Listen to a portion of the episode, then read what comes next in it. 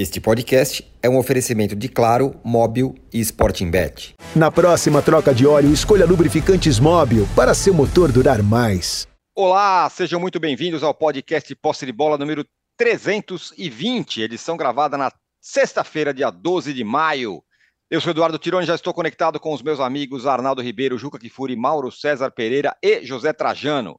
Botafogo retomou a liderança do brasileiro com um vareio um verdadeiro vareio sobre o Corinthians 3 a 0 no Newton Santos.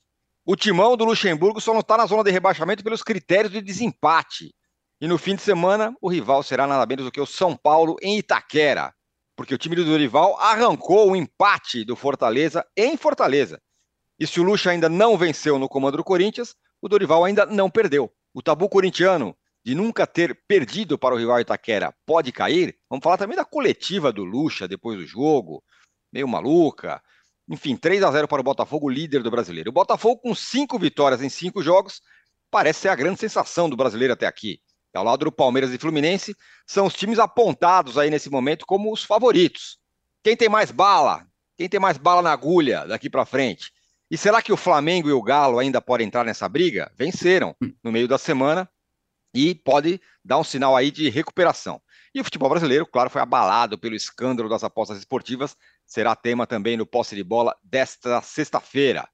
Já temos uma enquete aqui é, para quem está nos acompanhando ao vivo, aliás, muito bem bolada, viu? A enquete. A pergunta é a seguinte: quem joga melhor neste momento? É o Botafogo, líder?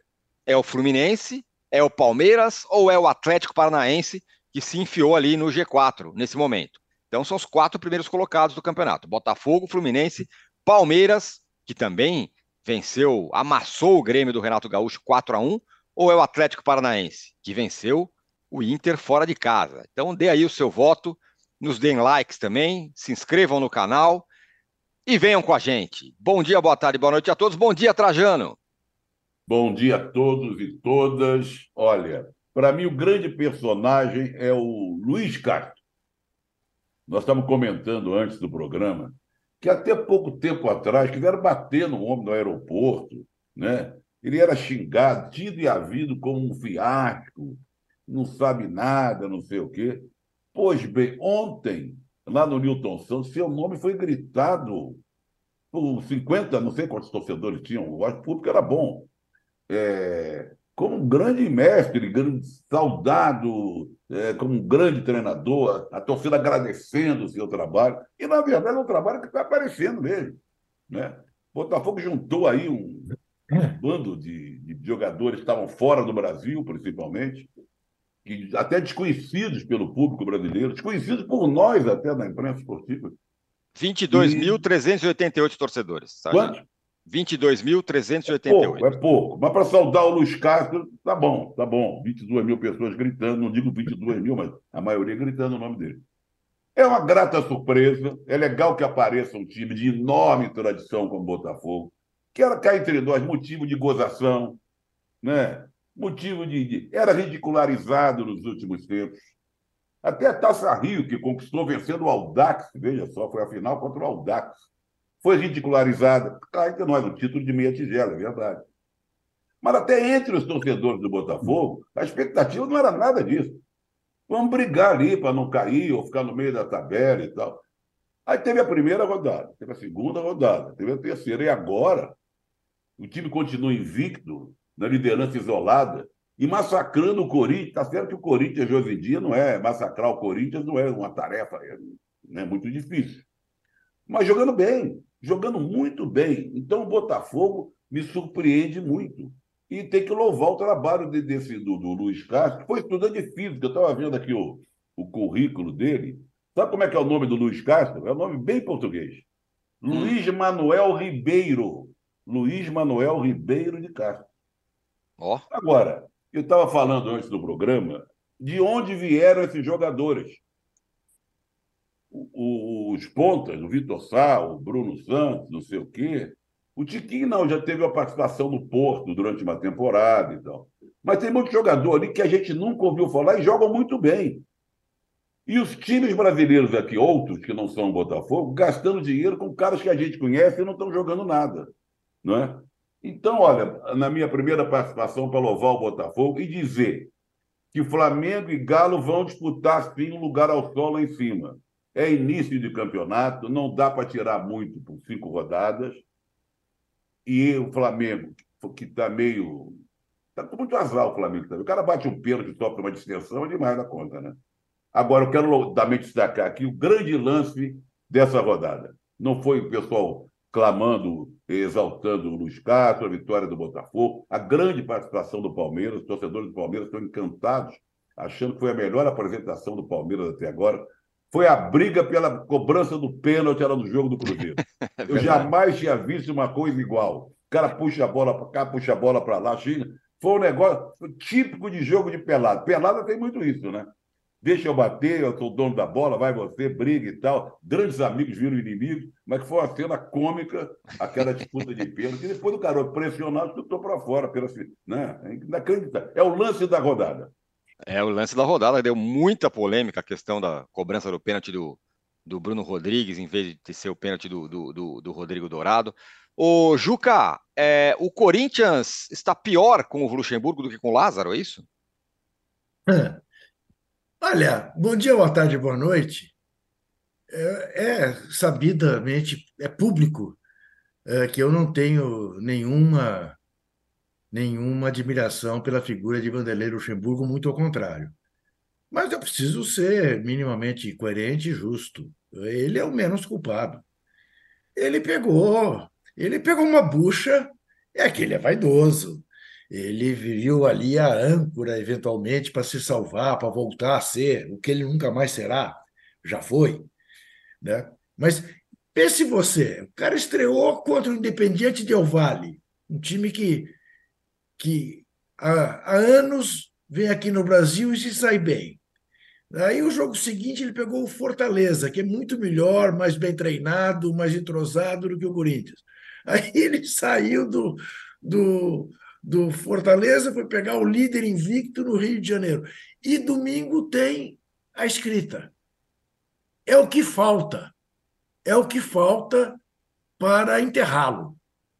Porque se o Corinthians perde domingo, a única alegria que o corintiano tem hoje em dia é dizer: é, mas o São Paulo não ganha do Corinthians e Itaquera. Se ganhar, o Dorival Júnior vira, vira mito no Murumbi e eu não queria estar no lugar do Vanderlei Luxemburgo. Só que não é responsabilidade dele. A responsabilidade dele, já cansamos de falar, é do presidente do Corinthians. Não é do Vanderlei Luxemburgo. E que se esperaria dele?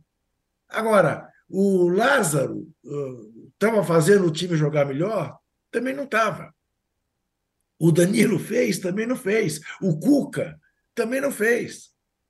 Lembre-se, a vitória. O Cuca, o nego é, o Cuca classificou o Corinthians contra o Remo da Série D, ou da Série C, da Série C, é, aos pênaltis em Itaquera. Então, o Corinthians, vocês brincavam no começo do campeonato que o São Paulo mirava 45 pontos, o Corinthians está atrás de 41 pontos hoje. Campeonato do Corinthians é o do Cuiabá, do Goiás, né? do, do enfim, do Curitiba, né? que não consegue ganhar de ninguém. Agora, o âncora, respondendo a muito bem bolada enquete sua, hum. eu acho que essa semana não há dúvida. O melhor futebol do Brasil está sendo jogado não apenas os melhores resultados, pelo Palmeiras. Ó, ó, é cuja goleada, ah, cuja go... ah, você só 5 a 0 no Goiás, mas lá em Goiânia. Pode Isso. repetir a pergunta da enquete só para a gente ficar. Quem está jogando quem, melhor? Quem joga melhor nesse momento? Botafogo, tá, Palmeiras, Fluminense e Atlético. Paranaense. Nesse, nesse, eu acho que não há o que contestar um mínimo de. Não é de boa vontade, não, é de reconhecimento ao futebol que o Palmeiras está jogando ao futebol que o Rafael Veiga está jogando, que o Dudu está jogando, que o, que o Arthur está jogando. Que a defesa do Palmeiras está sendo capaz de jogar. O Palmeiras tomou um gol. O Palmeiras era para ter vencido por 6 a 0 Venceu por, só por 4 a 1 O Grêmio, o Grêmio que era de outro patamar, lembra? O Grêmio, uhum. ao ganhar o Gauchinho, o Renato disse que ele era de outro patamar. A gente está vendo qual é o patamar do Grêmio. Bem médio, em décimo lugar. E vem o Renato e diz: estamos a dois pontos do quinto. Ora, vai ser cara de pau assim lá no raio que o parta. Esse é o patamar do Grêmio. Poupou o Luiz Soares porque acho que tinha consciência que o Luiz Soares não ia fazer nada contra uma defesa de Série A lá em cima. Esta sim, este sim, um time de outro patamar. O Palmeiras. Absolutamente consolidado. Começando a jogar futebol, além de ter bons resultados. Né? Sendo gostoso ver. Foi bom ver o jogo do Palmeiras, mesmo quando saiu para o intervalo 1 a 1 que era uma baita injustiça, porque era para estar 3 a 0 Então, eu acho o seguinte, em relação ao Corinthians, a luta do Corinthians, neste momento, é para não cair de novo para a Série B. Ave Maria. Não há quem dê jeito. Dizer, bom, e aí, perde para o São Paulo domingo, perde a última, o último bastião, a, a, última, o último que se fala, a última âncora em que o corintiano se, se, segurava, e não adianta trocar o técnico. Vai, vai mandar o Luxemburgo embora também? Vai contratar um quinto técnico, né, para a sétima rodada? Olha, a minha, o meu fim de semana promete ser terrível. Eu tenho uma sugestão para o Juca, o âncora. Diga. Já que nós estamos na, na moda, no momento dos mortos-vivos, do cara que, que, é morto, é vivo, recebe pensão, mulher e tal, pega aquele cara do caixão, que Isso, foi lá na porta falar com o Luxemburgo. Isso. Se perder do São Paulo, bota o morto. Ele assume. Dirigir. Ele bota, assume. Né? Bota ele, é um jeito. É, exatamente, boa. Eu tá quero, na onda, tá na moda, tá na, né? Bola da vez. Eu quero dizer para vocês mais duas coisinhas. Primeiro, meu fim de, minha, minha, a partir de, deste momento, minha vida fica muito tumultuada, porque de noite tem Lakers e Warriors na casa do Lakers e em o Lakers ganhando bye bye para o Warriors, e é o que parece vai acontecer. Domingo, a escrita corre um seríssimo risco, e eu queria puxar a orelha de 26 mil botafoguenses que não foram ver o jogo no Newton Santos, porque cabem ali, aliás, 24 mil, porque cabem 46 mil no Newton Santos, 22 mil só, é muito pouco para o esforço que o Botafogo está fazendo e para a campanha que o Botafogo está fazendo. Depois vão reclamar do quê? Ficam de chororô e não prestigiam o time no momento em que o time é líder, consegue a quinta vitória e tem tudo para conseguir a sexta em Goiás no domingo. Fazer a cena. Fez a quina, tem tudo para fazer a cena. E você que nos vê, faça o seguinte: compare a entrevista do Luiz Castro com a entrevista do Vanderlei Luxemburgo e veja a diferença de profissionais, de seres humanos que você tem ali. Mas voltarei à entrevista de Luxemburgo mais tarde. Aqui, o, o, Jack Oliveira fala: foi só o VP ir embora que o clima bom do Corinthians acabou. E foi só o Luxa chegar para ter show de stand-up toda semana. Na coletiva do Luxemburgo ontem, foi realmente é, bizarra. O Arnaldo, não é curioso você olhar o time do Corinthians, os caras que estão lá, e depois você olhar o time do Botafogo, como disse o Trajano, muitos caras que ninguém conhecia direito e tal, e um time está capengando e o outro está fazendo o que faz? É a diferença de trabalhos, a diferença do quê? O Botafogo tá, Botafogo tá, tá em outro patamar já. Sim, eu, não deixa de ser curioso que teve um momento, a gente tá, até esquece, que Corinthians e Botafogo estavam procurando o mesmo treinador, Luiz Castro. É verdade. No ano passado, quando o Corinthians demitiu o Silvinho. Aí, o Luiz Castro estava empregado e só posso chegar para o começo do brasileiro. Não quero chegar antes do. E o Botafogo topou esperar, o Corinthians não. É, é de lá para cá, o, Corinthians tinha demitido o Silvinho, teve o Vitor Pereira, teve o Lázaro, teve teve é, Cuca, teve Danilo, agora com o Luxemburgo. E o Botafogo continua com o Luiz Castro com essas situações todas de altos e baixos também.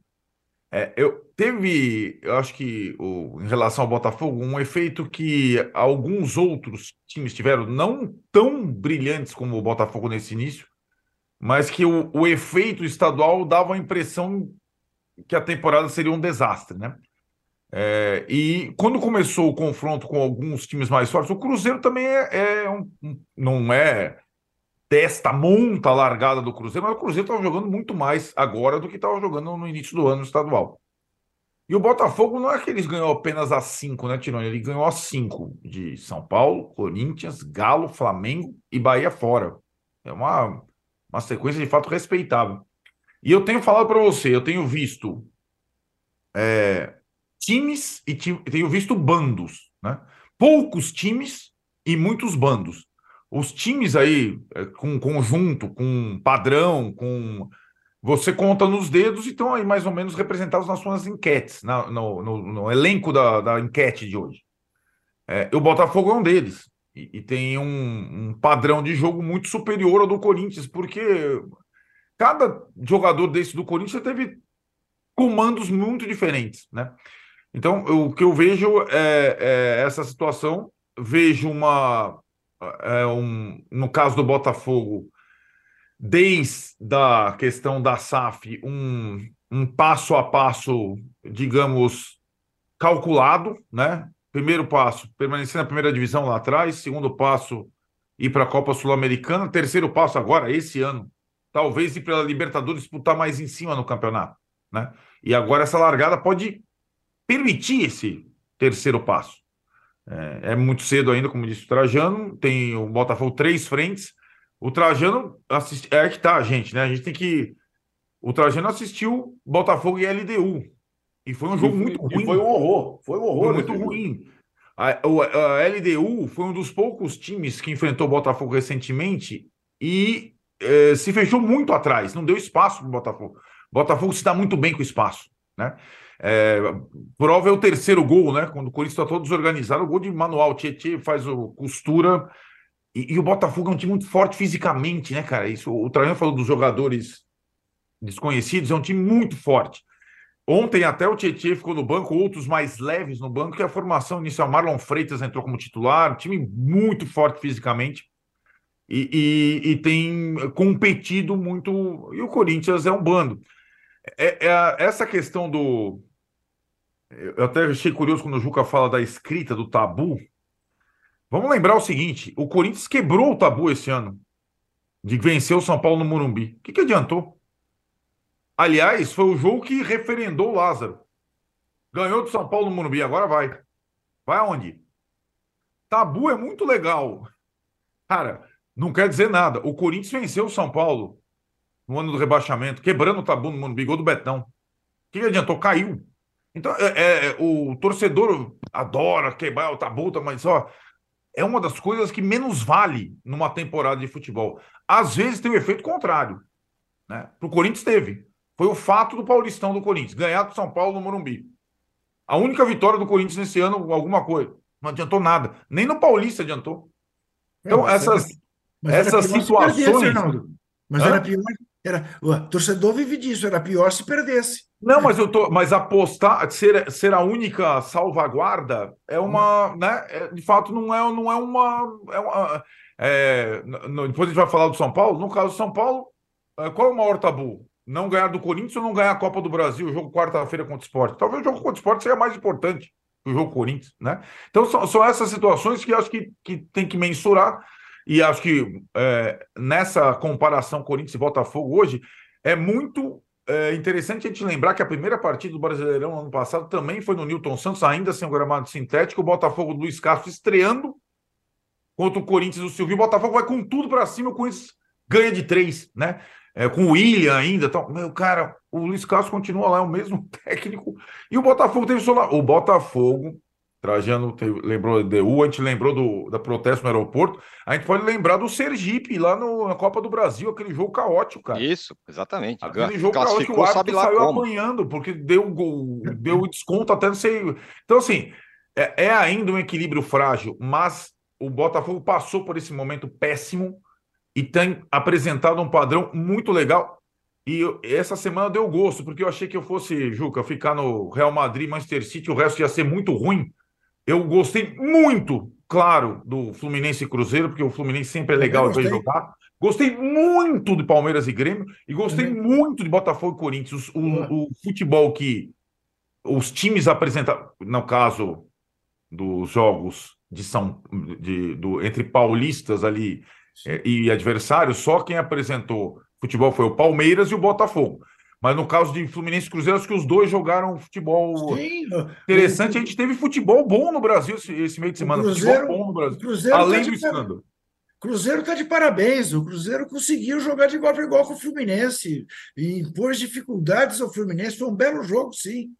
É. Foi um belo jogo, sem dúvida nenhuma. O... Um belo jogo o Inter e Milan, né? Também não foi um jogo ruim, não. Sim. Não se esperava grande coisa no jogo. Agora você está mais pragmático do que nunca. Parabéns. Mas é sério, foi. o cara é o homem pragmático. Não, Ô, Mauro, falando em pragmatismo, é, esse Botafogo tem uma característica que você ah, o- observou, né? É um time que não é um time que tem muita finalização, pelo contrário, finaliza pouco, mas acerta muito, né? É, tem um índice de aproveitamento muito alto, né? Ele, ele tem mais gols do que claras chances criadas, né? É, isso é bem interessante, né? Como é que isso é possível? Você pode fazer um gol com uma clara chance de gol ou não, né? Pode fazer um gol sem ser uma clara chance de gol. Um chute de fora da área não é uma clara chance de gol, mas vira gol. Então, fica bem claro que é um índice de aproveitamento alto. O time é muito bom no contragolpe, né? Ontem o Corinthians foi, acho que, uma presa muito fácil também. Acho que, independentemente do tempo, é claro que o Luxemburgo não tem ele não é o maior responsável, mas achei o Corinthians muito mal preparado para enfrentar o adversário em questão. Segundo tempo ficou oferecido ao Botafogo. Foi muito fácil, mas muito fácil. Poderia ter sido até mais.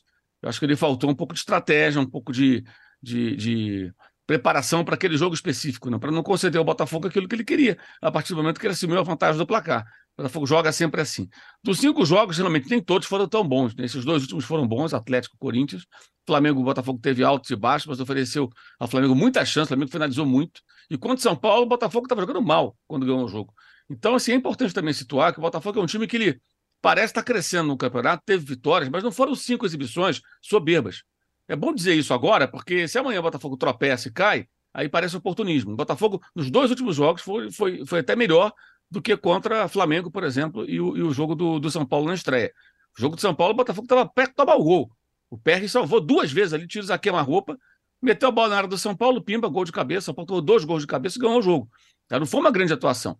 Agora está ganhando confiança, o time tem qualidades. É, Acho também que há um certo exagero quando se descarta o que o Botafogo não fez até aqui no ano, que não foi só a campanha. Campanha estadual não é o mais importante, mas o Botafogo não conseguiu se classificar nem numa disputa com volta redonda. E depois teve esse jogo do Sergipe. Então o Botafogo teve e o empate lá com o Magalhães, que a torcida foi no aeroporto reclamar. O ano do Botafogo começou mal, as críticas que foram feitas eram pertinentes, tá? e tem mérito quem bateu o martelo para a manutenção do técnico, porque o Botafogo lidera com cinco jogos. Então é óbvio que tem mérito, que está funcionando, correto? Eu penso dessa maneira. Mas também, porque o time está numa fase boa, como eu vejo alguns movimentos, tentando desqualificar, críticas que foram. Não foram por minhas, não, tá? Foram críticas gerais de pessoas da imprensa ou torcedores é, com, com, relação à fase ruim do Botafogo, elas eram pertinentes. Eram pertinentes. O Botafogo vinha mal, muito mal. Só jogava ali naquele momento o estadual, né, e no estadual não conseguiu sequer se classificar. A torcida do Botafogo queria ganhar o Campeonato do Rio de Janeiro, ou não queria? Queria ganhar o Campeonato, claro que queria. Aí no, na Copa do Brasil teve aquela confusão no Sergipe, lá com gol nos acréscimos, por muito pouco não caiu. Agora o time está num outro momento. Acho que é importante dizer isso, porque assim, parece que eh, quando um time entra num bom, bom momento, tudo que se o Corinthians amanhã se recuperar, todo, tudo de ruim que houve esse ano vai ser esquecido. Não. As críticas que estão sendo feitas ao Corinthians hoje são pertinentes. Agora, daqui a algum tempo, se o time engrenar, isso vão ser, ser elogios, é assim que a vida segue. Não tem diferença nenhuma, não tem nada de novo nisso aí, né? Agora, o Corinthians ontem, assim, é, é, minha impressão também é a, a, a, a pegada da coletiva pós-jogo do técnico do Corinthians. Nossa Senhora. Uma coisa totalmente fora do contexto, um momento delicadíssimo do time, é, com, com, com um risco aí sério de ficar enterrado em zona de rebaixamento. Jogadores mais experientes reclamando de jogador jovem dentro de campo. É, a coisa bem, bem complicada, bem, bem estranha. É um começo, sim, de campeonato, mas é muito estranho. E aí eu vou voltar naquilo que já falei antes. o tempo que foi perdido por tantos no Corinthians, torcedores e gente do clube, se preocupando com sogra de Vitor Pereira e outras bobagens. Um profissional que não ganhou nada no Corinthians, já tinha ido embora e só se falava disso. E o time não jogava nada, o time não andava, o time não evoluía, e só se falava disso. E só era meme, e aquilo, a piada já não tinha nem mais graça, mas insistiam. Aí quando o homem foi embora e acabou perdeu a graça o setorista do Corinthians ficar de madrugada secando o Flamengo para sacar o Vitor Pereira. Aí perceberam que o time estava muito mal. E continua muito mal. E, sinceramente, não sei o que vocês acham. É, é, não, não, não consigo ver no, no, no atual técnico tanta uhum. condição de tirar o time desse buraco, não. Assim, pelo que nós vimos, pela outra falta de estratégia mesmo. De, de, jogar de uma maneira que tentasse, pelo menos, dificultar minimamente o Botafogo. Não aconteceu. E a coletiva depois foi uma coisa, sabe, com risos, com, que não cabe ali. Não cabe. O torcedor do Corinthians está apavorado. Ele está percebendo ali uma temporada muito estranha, muito perigosa. Né? Não estou falando de ser rebaixado só, não. Rebaixado pode até acontecer. Mas é muito campeonato ainda. Mas se não houver uma mudança drástica, vai ser um ano bem difícil. Não só no brasileiro, mas outras competições. Como é que você pode imaginar o Corinthians na Libertadores com esse futebol? Vai aonde? Não vai a lugar nenhum. Tem que mudar muito, mas é assim, uma mudança muito brusca. Não adianta voltar só o Renato Augusto para ficar tirando o coelho da cartola. A situação é bem, é bem delicada. E ontem eu achei tudo assim, muito fora de contexto, muito é, é, fora de sintonia com a realidade do, do, do, time nesse momento. É, realmente, a coletiva depois foi. Não dá para dizer o que, que, é pior, né? Foi o jogo ou a coletiva depois que foi completamente fora do, ah, tudo normal. Fala, Trajano. Foi a cara, foi a cara do Duílio. Foi a cara do Duílio a entrevista. É. Esse é o clima do Corinthians. Esse é o clima do Corinthians. E é o clima da eleição no Corinthians. É o clima da eleição que põe um ex-contraventor, André Negão, de um lado, e um ficha suja, Augusto não se das contas, do outro. Esse é o Corinthians, que rebaixou-se a isso. É. Eu, eu, só queria, Diga, Trajano. Eu só queria falar em cima do que o Mauro falou, para não deixar passar batido jogador reclamando do outro. A melhor coisa que aconteceu ontem no Corinthians foi a entrada desse menino no final do jogo. Que mostrou coragem, foi para cima, driblava, passava, tomou um esporro do Yura, do Yura Aberto. É, em coisa completamente. Que, que não está jogando né? se, nada. Se, se fosse, se fosse um grandão ali. Um gol, ganha uma fortuna. E está é. enganando aí a torcida corintiana, entendeu? E o menino, em vez de ganhar a força, recebe um esporro. Foi, foi a única coisa boa do jogo ontem no Corinthians. É. E é aquela coisa, né? Se fosse um jogador mais cascudo, duvido que o Roberto ia dar aquele, aquela bronca do jeito que deu, né? É. O Arnaldo, domingo tem São Paulo e Corinthians. Corinthians e São Paulo em Itaquera. O Corinthians nunca perdeu lá. Pode ser a tábua de salvação para o Corinthians. Agora, como explicar esse São Paulo? Que até outro dia não ganhava de ninguém. Crise, todo mundo machucado, apesar, apesar que machucou é, mais um agora. Bateu 0x0 com o Fortaleza, segundo 0x0. É. Vocês ficam falando, ah, pá, para com isso. Mas o, a coisa mudou, hein, Arnaldo? Mudou. Saibamos. Também, não, também concordo que o Ju tá ganhando de ninguém também. Quem está ganhando ganhava de ninguém continua não ganhando. não, não tá perdendo, né, Trajano? Ah, Acho bom, que a diferença é essa. Vamos explicar. Não está perdendo. É isso. Exatamente. Ganhando. Exatamente. São Paulo deixou de perder. Então, então vamos voltar a falar assim. Ô, Arnaldo, e aquele São Paulo, que estava perdendo todo mundo, agora não perde de mais ninguém. Exato. É, essa, essa era uma característica do trabalho anterior. O São Paulo perdia demais, né? É, e agora o São Paulo com o Dorival é um time mais, uh, digamos, mais seguro em todos os aspectos. Toma poucos é gols. Uh, no contra o Fortaleza, que é um time que tinha uma média, tem uma média altíssima de gols marcados no seu estádio não tomou gol. Teve até um momento para ganhar o jogo. Teve.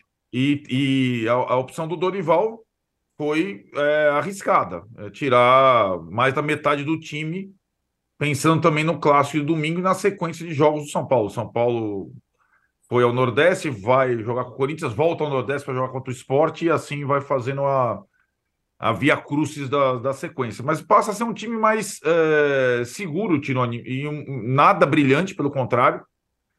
É, é, um time que individualmente, tecnicamente, tem muita carência, muita carência. Continua sendo o DM, departamento médico mais cheio do Brasil, com 11 jogadores. Agora até o goleiro reserva quebrou o dedo. É, é uma coisa incrível, não volta ninguém do DM, mas ele está conseguindo ali aproveitar, tirar alguns jovens lá do, do, da, das categorias de base, alguns jogadores que não jogavam com o Rogério estão jogando como titulares e tal. E, e aí o São Paulo vai se aprumando é, numa temporada que estava desesperadora. É, o torcedor de São Paulo hoje vai assistir uma partida, ele não fica. Sabe aquela coisa que tem. É, eu vi o torcedor do Cruzeiro roendo a unha no Cruzeiro Fluminense, que quando eu. Aí chegou uma hora que ele roeu toda a mão e a televisão em cima dele. Ele cuspiu assim, ele cuspiu todas as unhas possíveis, ele já tinha acabado com as. Era o torcedor de São Paulo. O torcedor de São Paulo não passa tanto pavor como passava nos jogos. E, e tem agora uma. Era assim: esse foi o quarto jogo fora de casa numa sequência de seis em sete fora de casa. Né? E isso leva também muito em consideração o desempenho dos times. Jogar fora de casa não é tão simples assim. Como teve é, campeonato, sorteio de mando de Copa do Brasil no meio e campeonato sul-americano e tal, o São Paulo calhou numa sequência muito forte fora de casa. Depois do jogo com o esporte, na Copa do Brasil na quarta-feira, tem jogos mais em casa, quando aí talvez possa jogar um pouco mais, né? Como jogou contra o Inter, por exemplo. Jogou, jogou um pouco mais contra o Inter, ganhou. Mas até agora, tá, tá, acho que tá, o trabalho do Dorival é, é inquestionável que mudou muita coisa, inclusive a questão da tensão, né? O São Paulo não é um time tenso no campo, não é um time desesperado, não é um time é, exposto, nem um pouco, é pouco exposto.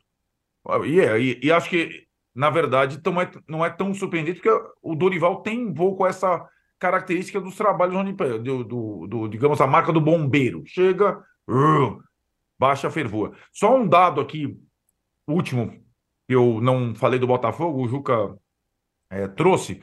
O torcedor do Botafogo, o público no Engenhão, no Newton Santos, melhor dizendo, é, não foi muito bom, mas aí o torcedor do Botafogo não tem que brigar comigo, com o Mauro, com o Trajano, com o Juca ou com o Âncora. O Botafogo, por é, ordem do seu dono, tem o preço mais caro do futebol brasileiro. O ticket médio do Botafogo, o ingresso para assistir uma partida do Botafogo, é o ingresso mais caro do país. Aí então é bom difícil, isso ficar claro também, é importante dizer isso explica, Juca, porque no nosso país a impressão é que todo mundo tem 100 contos para ir para. Tem jogo todo dia, gente. Tem jogo todo dia. O, o, o Botafogo do Texas tem o ticket médio mais caro do país. O que acontece? O estádio não enche, né? Então é uma, uma questão para também para o torcedor do Botafogo avaliar. O ticket médio do São Paulo, por exemplo, que vive agora enchendo o Morumbi, tá lá em décimo, tal, tal. Baixaram o preço, vai mais gente. Né? Essa, essa matemática é simples nesse país. O, é, pois é, com esse preço aí, aí não vai encher mesmo. O Alisson fala que sobre a coletiva do Luxo achei um pouco constrangedora, cringe, como dizem os jovens, diz aqui é, o Alisson. Eu diria, eu, eu, classificaria de uma outra maneira, Tironi. Hum. Cafajeste. Foi uma entrevista cafajeste. Ó. É. O, o Júlio César fala que o Palmeiras está jogando um grande futebol, muito mais por causa do Fluminense e toda a badalação com o time. Isso mexeu com os jogadores palmeirenses. É o Júlio César Bruno, a gente vai falar sobre isso já já. Mas só queria ouvir do Mauro sobre o novo São Paulo. Mauro, e aí? Você tá, tá gostando? Cedo ainda? Eu acho que, assim, é, é uma mudança porque os técnicos têm perfis diferentes. Né? O São Paulo agora acho que ele vai para um caminho é, é, é, mais pé do chão, digamos assim, dentro daquilo que é a realidade do seu elenco hoje. É, são técnicos diferentes, tentam coisas diferentes, é, traz uma certa tranquilidade, vai um empatezinho aqui outro ali, mas é, é uma caminhada longa para o São Paulo tentar algo, algo mais do que aquilo que você imagina que esse elenco possa fazer. É isso só com o tempo mesmo. Mas, assim, é o que se esperava do Dorival também. Um, apagar o incêndio, manter as coisas mais calmas, é, um empate com Fortaleza não traz uma repercussão muito negativa. Se perde o jogo lá, evidentemente, mesmo Fortaleza sendo um time muito forte hoje, é, é, traria né, muita, muita repercussão negativa. Então ele vai, vai levando e vai construindo, mas não tem grandes ambições também na temporada, né? Qual a grande ambição do Dorival? Ele quer ganhar o quê no campeonato? Ele busca o quê? Não, não busca muita coisa, não. E, e havia, acho que, um desgaste também do Rogério, porque no ano passado ele e o Murici pediram reforços para o São Paulo ser mais competitivo, foram dados jogadores e o São Paulo não ganhou nada. Perdeu duas finais né, e acabou não, não, conseguindo conquistar o título, um título, pelo menos, daqueles que, que, que tinha condições de ganhar. Precisa fazer a troca de óleo? Escolha os lubrificantes Móbil para seu motor durar mais. alta tecnologia e garantia de qualidade para todos os tipos de veículos. Se tem movimento, tem móvel. A Roberta Bifano, essa aqui é boa, viu? É uma boa pergunta para o Trajano. É, Roberta, quinteto lindo, arrasam, times diferentes, elencos bons. Quem predomina são os técnicos. Vocês não acham que exageram hoje em dia na definição de para craques? Quem que joga no Brasil vocês consideram craque? Me fala um craque que joga no Brasil, Trajano. Tiquinho.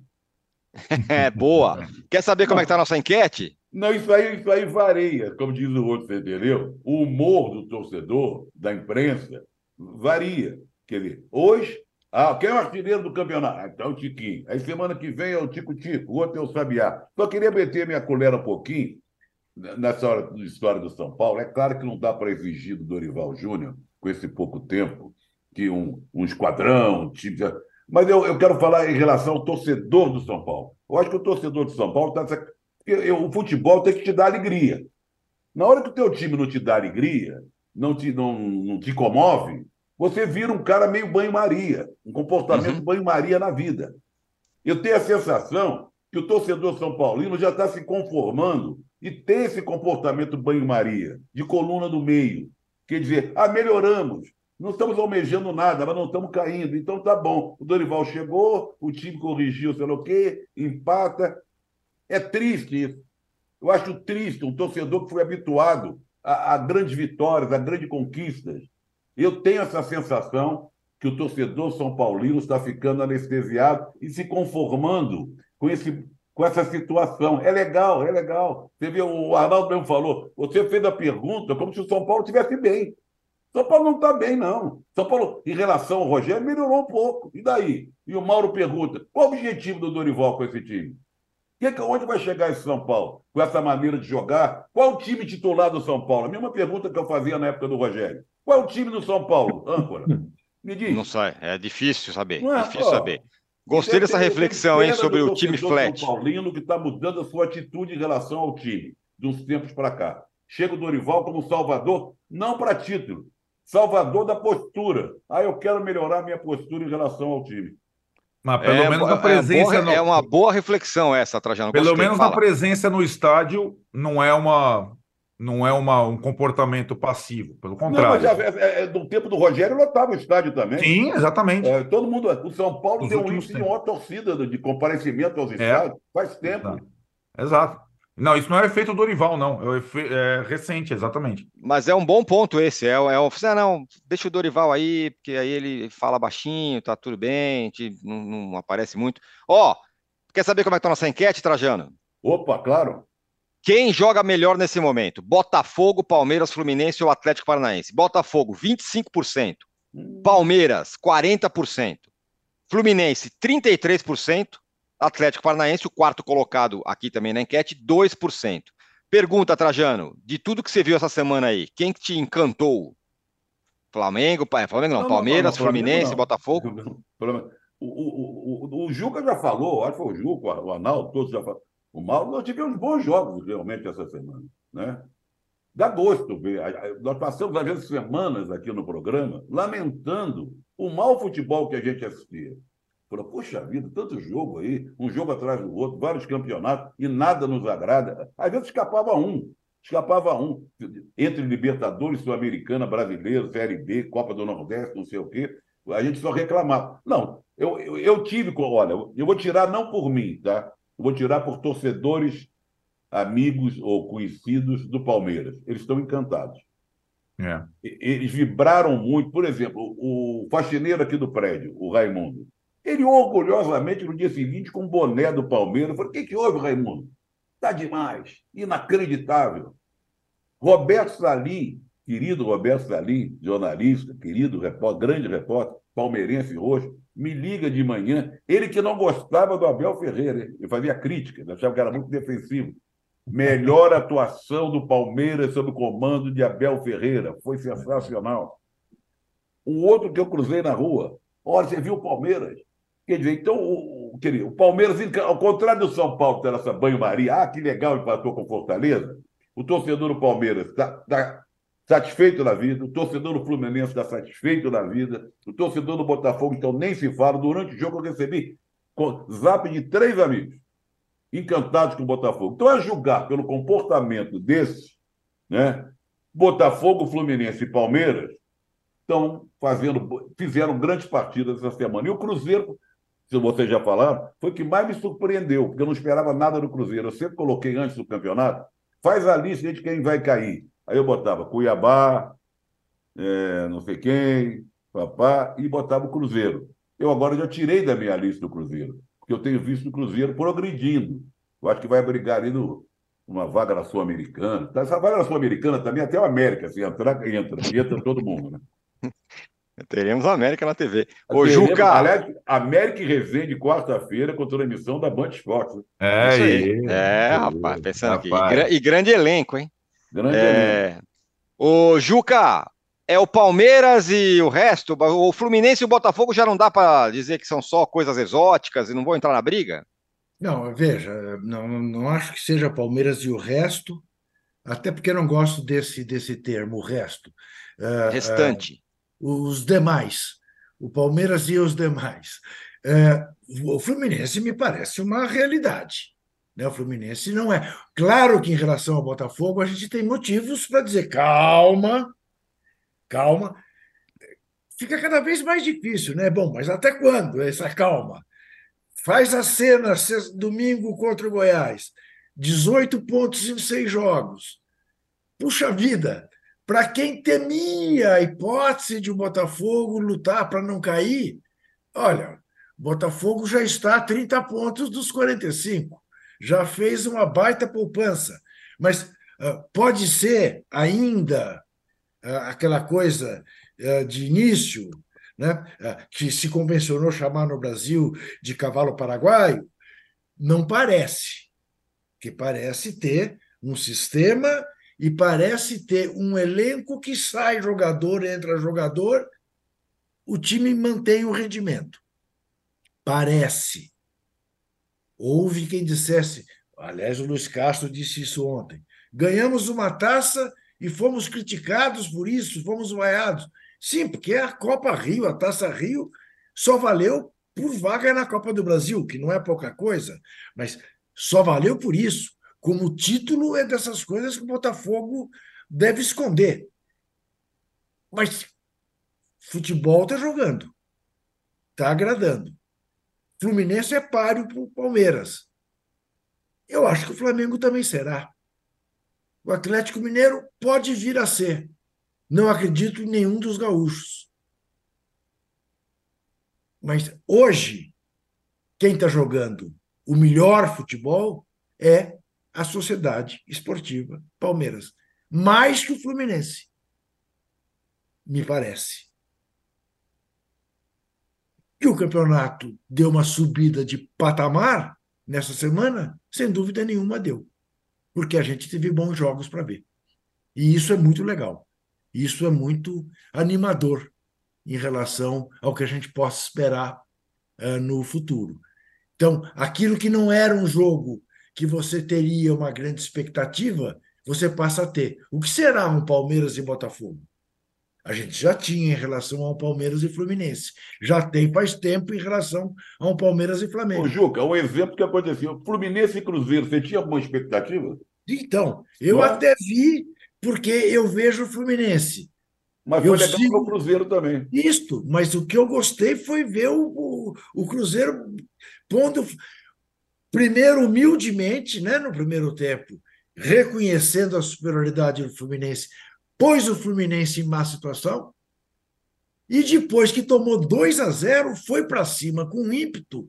Se faz aquele gol de pênalti, contra 10, poderia ter saído no Mineirão com um empate. 52 mil pessoas, que é muito legal ver a torcida do Cruzeiro de volta ao Mineirão.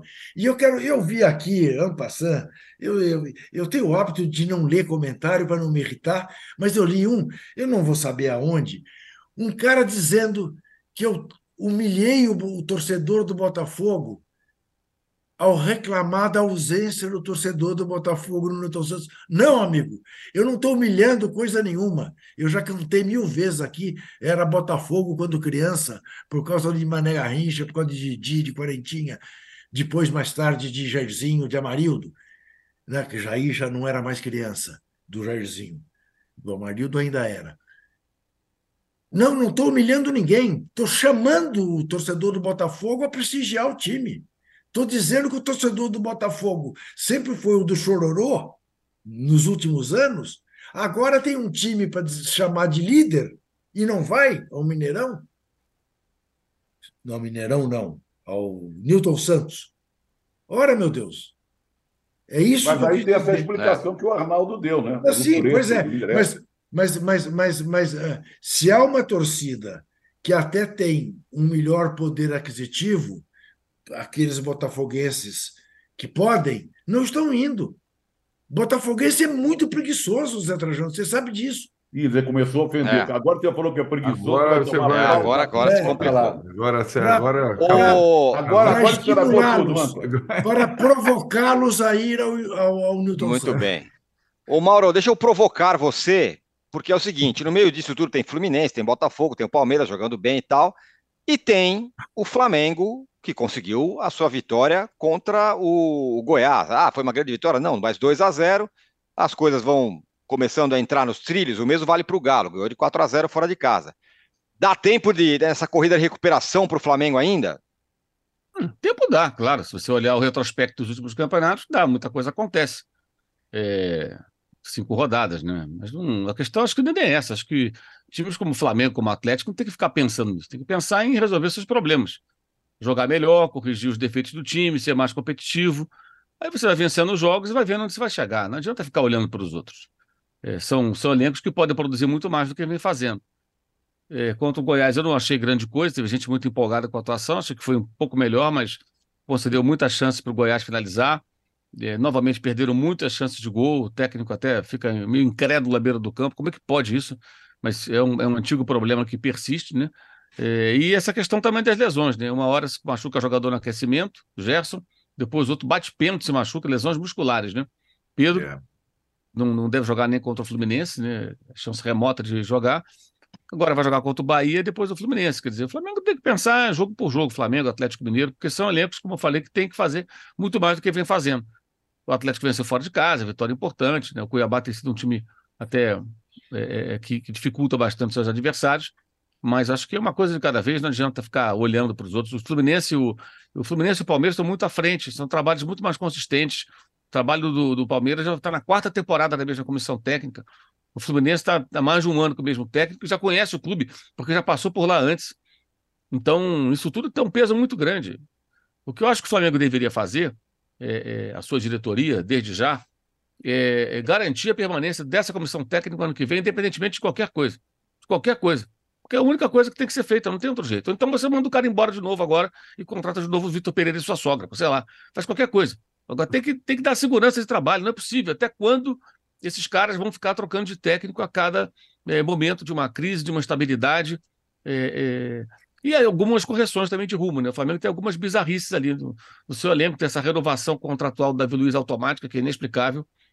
Por que, um jogador tão veterano vai ter uma renovação automática depois de alcançar um número de jogos que não é nem tão, tão, tão elevado assim? É, é o, o, certo seria ao final da temporada os dois lados discutirem, avaliarem a, a condição, havendo interesse recíproco, renovar o contrato. Mas não, a renovação automática deve acontecer ainda nesse semestre. Não dá para entender. E o Felipe Luiz também, que não joga. Então são questões também que o técnico sofre com alguns problemas. Lateral direito ele tem três, na, na prática não tem um de 19 anos, dois estão machucados. Ok. Mas do outro lado, você tem um lateral, que é o Ayrton Lucas, e o Felipe Luiz nunca está à disposição. Tem condições ainda de jogar profissionalmente? Não estou falando de jogar um jogo, de jogar sequência. Então, quando você olha para o elenco, você pensa, nossa, o elenco do Flamengo não tem lateral.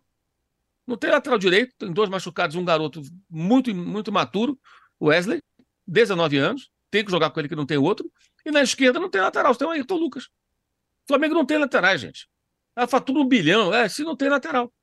Lateral esquerdo é um jogador veterano que nunca está à disposição, e o outro que é muito bom, mas que não pode jogar todas as partidas.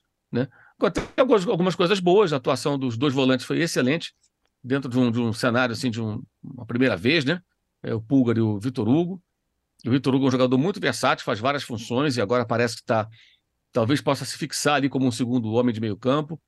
E, é, é, é, é a diferença para o pro o João Gomes é mais vistoso para a torcida, que é mais veloz, divide, briga e pá, aquela coisa toda. O Vitor Hugo ele fez vários desarmes, várias interceptações, os números dele defensivos estão muito bons nesse jogo e ele participa muito mais na construção das jogadas, né? Ele tem um passe muito melhor, é um jogador que do meio para frente acontece algumas coisas quando ele tem a bola nos pés. O Pulga também. Então são, foram dois volantes assim com, com recursos, é bem interessante essa atuação, claro, contra o adversário fragilizado, que é o Goiás, vinha de uma goleada, estava desfalcado, uma goleada sofrida, né, Palmeiras. É, mas foi legal de ver. Acho que ali ele deve insistir e a gente vai poder acompanhar melhor. E o Cebolinha está jogando bem, né? O Cebolinha tem dado passo para gol, participando das jogadas de gol. O pênalti que saiu foi jogada dele com o Ayrton Lucas. Os dois se entendendo bem, quase marcou um gol. Ele está tá dando, dando bons sinais agora. É o jogador com mais assistências no ano no Flamengo, inclusive, é o Cebolinha. É, muito bem, vocês não deem likes aí, viu? Estamos aqui com excelente audiência, mas queremos likes de vocês. E o. E... Peraí. o Ítalo falou que a motivação do Juca não está apontada para o céu. O Juca vai falar sobre essa, essa questão já já, viu? É, fiquem calmos. É melhor Muito você bem. não querer ver. pois, pois é. Muito bem, essa semana aqui é, teve mais uma, uma, uma, uma sequência do, de revelações, de denúncias do, é. do escândalo da penalidade máxima, do, do escândalo de, da, das, das, da, da máfia das, das casas de aposta, jogadores envolvidos, alguns já afastados, já a investigação continua. O fato é que já tem nomes e alguns nomes grandes entrando nessa, nessa história toda aí, Juca. Lembrando, você, você tem know-how para falar sobre isso da tempos então, da máfia da loteria.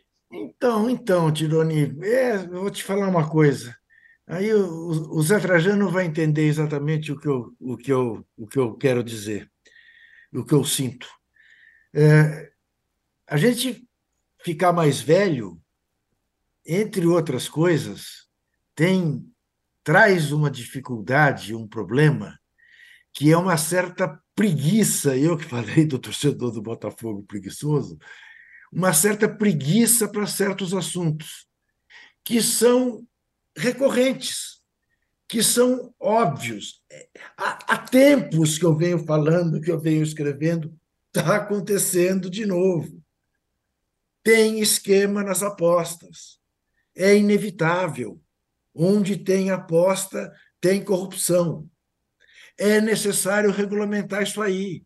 É necessário fiscalizar. E fiscalizar é como enxugar gelo, mas tem que fiscalizar, tem que olhar para apostas estranhas, tem que cobrar imposto dessa gente. Não é possível que isso seja uma terra de ninguém. E foi acontecendo, e foi acontecendo. E cada vez mais dinheiro, e cada vez mais propaganda, e cada vez mais uh, uh, influência na programação esportiva. E dá nisso. Estamos em 36. Eu lembro quando a gente fez a denúncia da máfia da loteria, na primeira reportagem eram 125 nomes. Depois, com o correr do tempo, apareceram não sei quanto, acho que tem mais de 150. Depois você teve o episódio da máfia do apito. Eram dois árbitros e mais cinco comparsas. Agora já estamos em 36, entre jogadores e uh, operadores e tudo. Mas é óbvio, há, há, livros e livros escritos sobre isso. Um, agora não vou lembrar o nome. Há um autor, há um jornalista português que fez um livro já de uns cinco anos atrás, mostrando como isso começou na Ásia. Porque é isso, hoje você faz isso em qualquer lugar do mundo com a tecnologia a seu favor. A mesma tecnologia que você tem a favor para fazer a corrupção, você tem para fazer a investigação, que é o que o Ministério Público uh, uh, de Goiás conseguiu fazer. E vem mais. É evidente que vem mais. Agora, sabe o que me preocupa? Me preocupa o seguinte: domingo, o jogador que errar um erro crasso imediatamente vai estar sob suspeita. E apenas cometeu um erro crasso. É que nem pegaram a cena do, do, do Gabriel Menino. Devagar. Devagar. Porque erros acontecem, sempre aconteceram e vão continuar acontecendo. Só que agora coloca na cabeça do torcedor a suspeita de que foi por gosto. Então é, é, é terrível esse ambiente. Agora, eu vejo gente dizendo isso vai acabar com o futebol. Não, nada acaba com o futebol. Luiz Castro fez menção a isso ontem. Nada faz, nada acaba com o futebol. Tamanha a paixão pelo futebol. Mas que é muito desagradável você olhar sob suspeita aquilo que eu sempre digo. Quando fazíamos a matéria da loteria esportiva, eu torci contra informações que eu tinha. Fui ao jogo no Morumbi torcendo contra a informação que eu tinha, que é informação preciosa, que comprovava tudo. E eu fui torcendo para o centroavante do time vendido não estar vendido e fazer o gol que os outros não conseguiram permitir que o adversário fizesse. Infelizmente, saí de lá com a comprovação de que, de fato, tinham manipulado aquele jogo. Mas a paixão da gente é tamanha que a gente torce contra a informação que tem e volta a ser criança na hora que a bola rola. Ingênuo, puro. É isso que a gente quer do futebol. Só que não é assim a vida, infelizmente. Então, me dá um, uma profunda tristeza, uma profunda tristeza ao mesmo tempo uma profunda, um profundo desânimo né, em relação ao ser humano, não é em relação apenas ao mundo do futebol, ao ser humano. Né? O Mauro gosta de dizer que o futebol é a maior invenção do ser humano, né? mas, ao mesmo tempo, ele é capaz né, de, de manchar o futebol da maneira como mancha. Ô, Juca, aproveita, já que já estamos nos, chegando nos finalmente aqui, me entregue o ratão e o gatão de ouro ratão de bronze e o gatão de ouro. Depois eu vou passar a bola para todo mundo falar sobre essa questão das, das apostas. Gatão de ouro. Gatão de ouro, Putiquinho. Ora, como não? Boa. Artilheiro do campeonato, mais dois gols ontem, um ressuscitado pelo Botafogo, né? Tiquinho ganha o meu gatão, gatão de ouro. E o ratão de bronze é para o Vanderlei Luxemburgo. Essa frase dele, a motivação, Estou com ela apontada para o céu. Já viu? Não queira ver. Isto é uma declaração tão cafajeste que um técnico do Corinthians, para depois do Cuca, cabe, né? Mas isso dá medida em que mundo o Corinthians está vivendo. Porque isso é coisa que um treinador do Corinthians diga numa entrevista coletiva e ainda dá uma risadinha.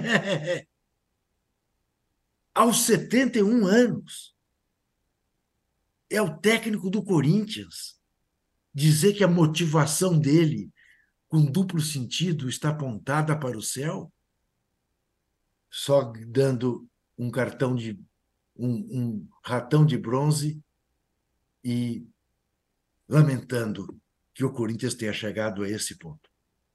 Muito bem. O Juca se despede nesse momento, mas eu quero ouvir todos vocês sobre essa questão das, do, da operação penalidade máxima, Trajano.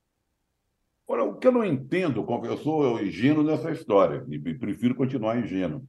Como é que você aposta nesse negócio de cartão amarelo, cartão vermelho, vai ter o pênalti, uns 40 mil?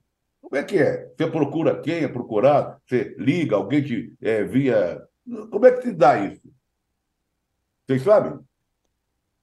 Não, tem essas, na internet, né? Tem essas possibilidades na internet. Sim, né? mas onde você, onde você busca na internet para apostar que vai ter um cartão amarelo no jogo tal? Ah, hoje todos os, os, os jogos, sites permitem essa coisa em qualquer esporte. Todos os sites permitem esse tipo de pergunta, esse tipo de prêmio? Nem todos, nem todos. Isso, é, isso, nem isso, todos. Isso, isso, não. que eu quero, que eu quero saber. É. Porque talvez não possa misturar áreas com lugares.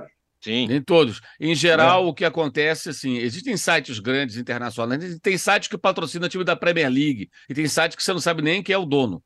Né? Tem vários, tem vários. É verdade, é, é muito grande algum, esse, esse Alguns com suspeitas, assim, de que são, inclusive, de gente aqui do Brasil. Alguns com suspeitas que são de gente ligada ao jogo do bicho. Tem de tudo. E é. existem sites grandes que não costumam ter esse tipo de aposta que depende de uma pessoa só e outros que têm esse tipo de aposta que depende de um cara. O cara vai, vai tomar um cartão amarelo com cinco minutos. O cara tem cinco minutos para dar uma porrada no adversário e tomar um cartão amarelo. Depende só dele, né? Agora, quem vai ganhar? Quem Isso vai fazer o primeiro saber, gol? quem- quem vai ganhar? Esse tipo de coisa você não controla. Todos os sites têm, mas como é que você controla quem vai ganhar? Você tem que fazer um acordo com muita gente. Essas apostas que a gente percebe, essas apostas, eh, essas, essas- esses acertos, envolvem, em geral, a- é, é, é, a- apostas em que você tem situações que dependem de uma pessoa. Uma pessoa tomar um cartão, uma pessoa ceder um escanteio, eh, jogar uma bola para lateral, qualquer coisa assim mais simples, né? E, e isso tudo passa pela falta de regulamentação regulamentação para que os sites se estabeleçam no Brasil, paguem os tributos, eh, possam até gerar empregos e automaticamente também possa se definir as regras. Né? Agora, tem uma falha grave que está acontecendo já há algum tempo que não é comentada. Existem empresas que fazem uma espécie de acompanhamento, monitoramento de tudo o que acontece nas apostas. Para quê? Sempre que há um derrame de apostas em cima de um, de um item desses, de muito dinheiro, eles detectam. Isso, evidentemente, é uma é uma atitude suspeita. Em 2017, em Portugal, houve um jogo Feirense-Rio Ave de repente começou a ter dinheiro ali numa determinada aposta nesse jogo. E aí os caras foram descobrir que houve uma um, um volume muito alto de apostas vindo da China, num jogo em Portugal. Quatro jogadores depois apareceram com seus nomes citados na imprensa, houve uma investigação, não conseguiram provar nada com relação a eles, seguiram suas carreiras, mas isso deu uma, uma teve uma grande repercussão em Portugal. Eles mexeram na regulamentação e deu uma inibida nisso tudo. Aqui no Brasil, o que eu acho, Trajano, que fal- faltou orientação aos jogadores. Ah, mas são marmanjos. Não importa que são marmanjos. Os caras não têm noção. Eles, eles permitem aproximação de grupos que são verdadeiras máfias, e no momento que você fez um acordinho, ah, mas é só, é só um cartãozinho amarelo, né? Eu vou dar um cartão amarelo, eu sempre tomo mesmo, né? Tenho vários cartões, dou uma pancada no adversário, levo um cartão, ganho 50 mil, digamos.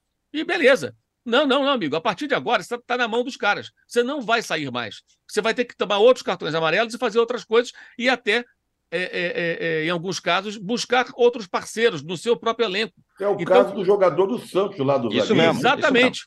Exatamente. Então, acho que faltou aí aos clubes da CBF terem feito o quê? E- e- Essa, essa- palestras com esses joga- mostrando o risco. Estão fazendo agora só, né, Estão fazendo agora. agora. Tem clube que está marcando palestra com especialista no assunto online, porque eu não vou falar qual clube. O clube vai estar viajando, Arnaldo, sabe? Bastante É, essa sei. semana. Tem várias viagens. Os caras vão estar lá no Nordeste, o clube é do Sudeste, e vão estar assistindo uma palestra de um especialista essa semana, porque os dirigentes estão apavorados agora. Isso tinha que ser feito antes. A CBF, os clubes. Olha, olha, atenção. Isso é um risco muito grande. Mostrar casos do exterior, a história aqui no Brasil. Porque assim, os sites de aposta não vão acabar. Eles vão continuar existindo, como existe lá fora. Como eu falo sempre, na Inglaterra, nos Estados Unidos, você aposta até em corrida de cachorro. Bota o ossinho na frente correndo, os cachorrinhos vão atrás. E o cara aposta. Então, é, é preciso urgentemente que o governo federal avance na regulamentação dos sites e, a partir daí, regras sejam estabelecidas. E uma coisa que eu já falei, já vi gente até me atacando por isso, né? Não sei com que interesse, mas essas apostas pequenas, que dependem, pequenas não, que dependem de uma pessoa para aquilo acontecer, ou elas têm que ser eliminadas, não sei se isso é possível, tá? Ou limite de apostas, que é possível sim. Então, ah, vai ter um cartão amarelo com cinco minutos, limite de apostas, 20 reais. Isso Uhum. inviabiliza um derrame de muito dinheiro ali dentro para o cara fazer uma grana muito alta. Porque Uhum. até que prova o contrário, os caras estão tirando dinheiro dos próprios sites de apostas, né? Claro, que você olha. pode até investigar e descobrir outras coisas que têm envolvimento de alguns deles, não sabemos. Mas é um assunto que está sendo tratado de forma muito tardia, me parece. E especialmente com relação à orientação aos jogadores. Eu já vi Concordo gente. muito. Ah, eles são marmanjos. São marmanjos, mas não tem nada na cabeça, gente. Não. Você vê os diálogos é dos caras, os caras são muito sem noção. Alguns Uhum. são. Não sabem nem escrever direito. Você vê os Sim. que está ali, tudo errado. Quer dizer, você acha o quê? O cara, o cara pensa, ah, vou levar aqui uma grana, é só um cartãozinho amarelo ou uma falta. Não é isso, não. É muito sério. É muito sério. Eu acho que a discussão agora tem que caminhar nessa direção. O que fazer? O que vai ser feito? E claro que quem for comprovadamente é, é, é, estiver envolvido, se for comprovado, tem que ser punido com, de forma muito, muito rigorosa, até para acabar. Mas também tem que haver muito cuidado, como o Juca falou, a história aí do Gabriel Menino e outros. O, o- o jogador cometeu um erro não significa que ele está vendido, que ele está no esquema. Vamos com calma. E É. está havendo muita precipitação e dos clubes, que quando aparece o nome do jogador numa lista, dada por um cara Afasta. que não, a gente não sabe, afasta o cara. De repente o cara foi Aconte- só procurado. aconteceu, aconteceu lá com o jogador do Curitiba, o Aleph Manga, né? Ele já foi afastado. Exato. Ele está citado. Isso, mas vamos imaginar que ele foi procurado e ele não respondeu. Houve Isso. Bragantino agora, o jogador do Bragantino, que apareceu o nome, ele foi na diretoria, ele mostrou para o diretor do clube: olha, tá aqui, ó. Eu, eu, eu, eu não, não alimentei a conversa, mostrou as conversas, né? E eu não recebi nenhum dinheiro. Olha meu extrato bancário, não tem nada, não houve nada. Ou seja, não se provou nada contra o cara. Então, porque um sujeito cuja credibilidade eu imagino que não seja muito grande, né? Que o cara é o, é o, é o criminoso da história. Tem uma lista, põe o nome de alguém, aí automaticamente, se a pessoa está implicada, Pois é. ela- é. você vai desconfiar, você vai suspeitar Eu e só- vai investigar. E tem muita precipitação aí, sabe? Acho isso uma, uma irresponsabilidade até com alguns atletas de, de futebol. Concordo Isso é sacanagem com os caras. Eu Sabemos bem como, como, como investigações. É, exatamente, exatamente. sabe? Porque surgem nomes a todo momento, jogador que é apenas citado, né? Isso é, É. Eu, eu tento evitar ao máximo citar nome dos envolvidos, porque Sim. é uma coisa muito séria. Agora, só queria fazer dois registros em relação a isso. Muito antes da gente ter é, é, a, o- a internet, essa coisa toda, o TURF já sofria com isso. Claro, Era boxe. outro tipo de aposta. E essa coisa está acontecendo não é só no futebol. O tênis Claro. tem sido vítima. Isso. Né? Outro dia eu vi até o Meligene transtornado na- na- nas redes sociais, porque estavam acusando o sobrinho dele de ter entregado um jogo. Sabe? Ele estava indignado com isso. Então, isso se dá no tênis, no turf e outros esportes. É, é- é- é o, é o final dos tempos, péssimo final dos tempos. É isso mesmo. O Denis Sandi fala: Tirone, você se recorda quando eu disse em uma live que o aumento do número de casas de aposta no Brasil poderia ter manipulação de resultados? Você disse que isso era uma acredita- acreditar em teoria da conspiração. Naquele momento não tinha nada. É, e de fato, você já achar que poderia ser, de fato, é uma teoria da conspiração. Agora tem.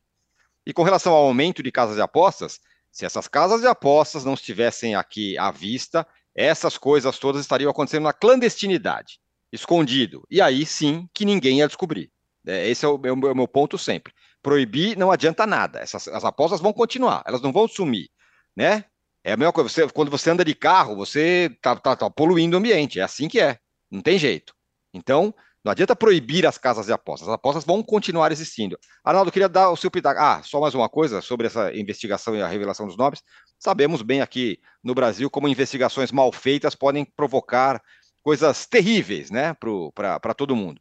Então é bom mesmo que a gente tenha muito, muito, muito, muita cautela. Arnaldo, para finalizar, estamos. Sim. é, É, rapidinho. Não, na verdade, eu acho que a- o, o- o único ponto positivo nessa semana toda trágica foi, de fato, coisas virem à tona para, como disse o Mauro, tardiamente acontecer alguma coisa como educação, cartilha, orientação e também paura, né? Porque estava muito fácil, né? Para o jogador, para o outro empresário. Se você observar as trocas de mensagens, uma sensação completa de impunidade, que na- nada aconteceria, que tudo bem, não é nada demais. É, essas situações dos casos comprovados e de envolvimento, agora os casos comprovados tendem a ser é, oficialmente suspensos pela STJD, não só pelos clubes, os casos comprovados, fazendo a distinção, mostram que todos esses caras estão suscetíveis a essas situações e assim, casos comprovados, praticamente é o banimento do cara do esporte. A gente já teve muita situação dessa, inclusive com suspensão e volta. Lembremos lá do Paulo Rossi, gente.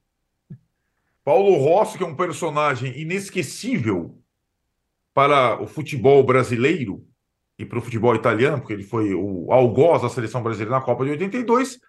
Ele participa da Copa na parte final porque ele veio de suspensão por envolvimento em escândalo de loteria esportiva lá atrás. Então, essas coisas. Primeiro que assim, não é só com brasileiro, não é só com jogador de futebol.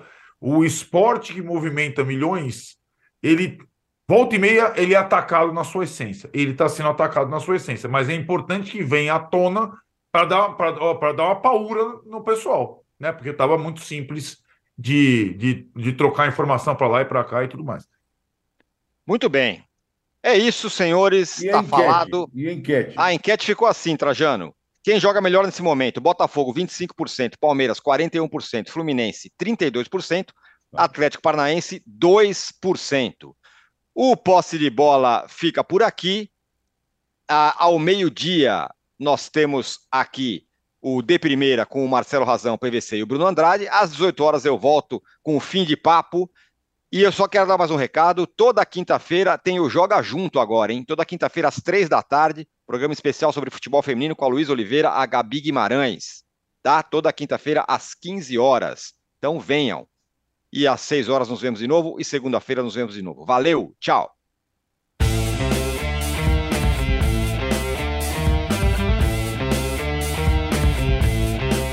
Posse de Bola tem pauta de edição de Arnaldo Ribeiro e Eduardo Tironi. Produção e coordenação de Rubens Lisboa. A distribuição é do Rafael Bellatini. Editor do All Sport é o Thiago Biasoli Moller. O editor assistente do All Sport é o Patrick Mesquita. A operação de ao vivo é de Paulo Camilo e Fernando Moretti. A coordenação de operações de Danilo Esperandio. Motion Design de Felipe Dias Pereira. Direção de arte de Daniel Neri e Gisele Pungan. O editor-chefe do All Mob é o Felipe Virgili. O gerente-geral do All Sport, o Vinícius Mesquita. O gerente-geral de MOV, Antoine Morel. E o diretor de conteúdo do UOL é Murilo Garavello.